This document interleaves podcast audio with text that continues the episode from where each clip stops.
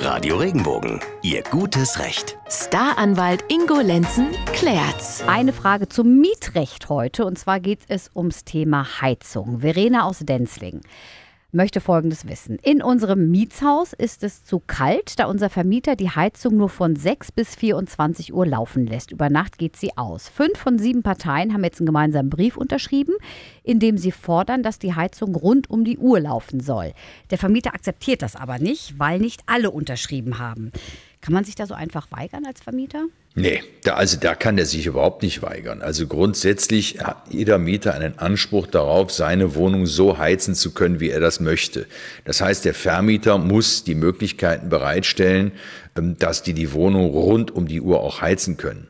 Und da spielt es jetzt auch keine Rolle, ob nur fünf von sieben Parteien das fordern, denn jeder einzelne Mieter hat das Recht, das für sich einzufordern. So, das heißt, wir brauchen ja gar keinen Sammelbrief, sondern der hätte jeder Einzelne kann das Geld machen, der Vermieter muss es tun. Und fertig aus. Ja, Punkt. Mhm. Punkt, ja. Hm, die zahlen ja auch die Nebenkosten dafür. Also es gibt überhaupt keinen Grund, warum die die Heizung abstellt.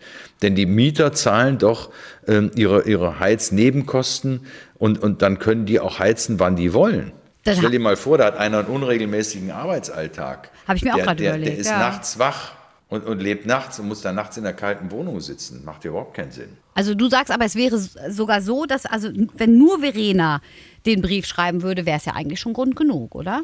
Würde das auch ausreichen, natürlich. Klar. Sie selbst und sie alleine hat das Recht, das einzufordern, dass sie rund um die Uhr ihre Heizung betreiben kann.